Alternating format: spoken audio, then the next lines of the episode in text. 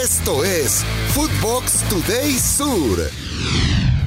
¿Qué tal, Footboxers? Hoy viernes 22 de abril te contamos las noticias que tenés que saber. Recuerda seguir arroba Footbox Oficial en redes sociales, seguir el podcast y activar la campana. Messi con un pie en Barcelona. Mundo Deportivo y Diario Sport de España han confirmado el regreso de Lionel Messi a Barcelona.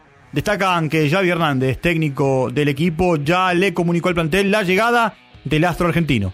En el club creen que el fichaje del astro argentino podría representar entre el 25 y el 30% de los ingresos de la próxima temporada, además de generar un impacto global, como el de la firma de Air Jordan. Triunfazo de la academia.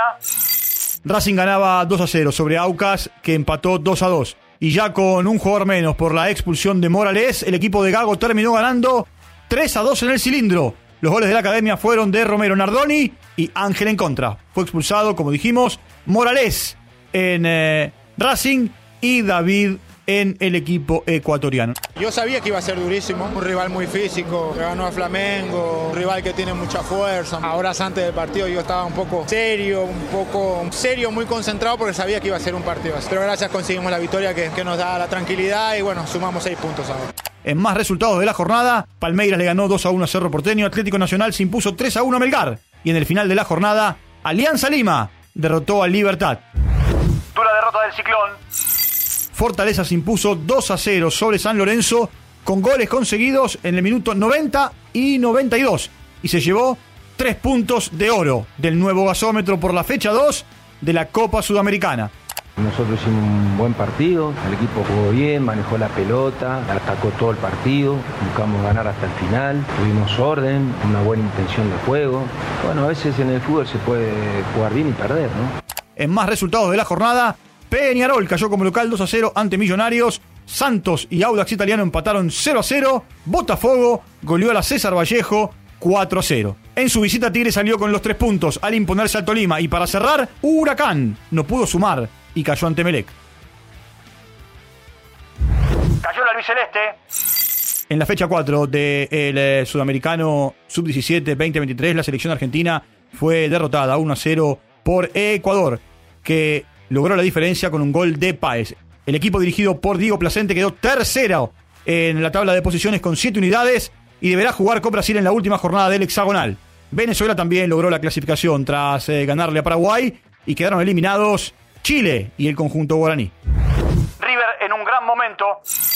Luego de la victoria 4-2 ante Sporting Cristal, el entrenador Martín de Michelis habló en ESPN y repasó la actualidad de su equipo. Contó que prefiere el sistema 4-3-3, pero que no ha podido utilizarlo como él quería. Lo escuchamos. Me gusta no solo jugar con dos delanteros, sino con, con tres. Posiblemente sea ese lo que más me gusta, ¿no? El 9 y los dos extremos. Bueno, lo habíamos arrancado al inicio de temporada y nos tuvimos que ir acomodando. Tengo tres grandísimos números 9, entonces empezar a veces con uno me da la sensación de poco. Por su parte, Enzo Francescoli, manager millonario, dialogó con TNT en la Argentina y elogió a Martín de Vichelis. Lo escuchamos.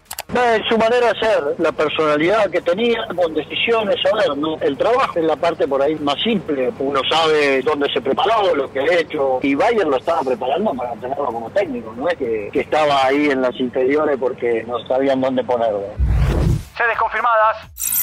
La FIFA determinó los cuatro estadios que albergarán el Campeonato Mundial para menores de 20 a jugarse en la Argentina. El Estadio Madre de Ciudades en Santiago del Estero, allí se jugará el partido inaugural. También el Diego Armando Maradona en La Plata, el Malvinas Argentinas en Mendoza y el Estadio del Bicentenario en la provincia de San Juan. También se confirmó que Yael Falcón Pérez será el árbitro argentino que represente a la AFA en el Mundial. Sevilla y la Juve a semis.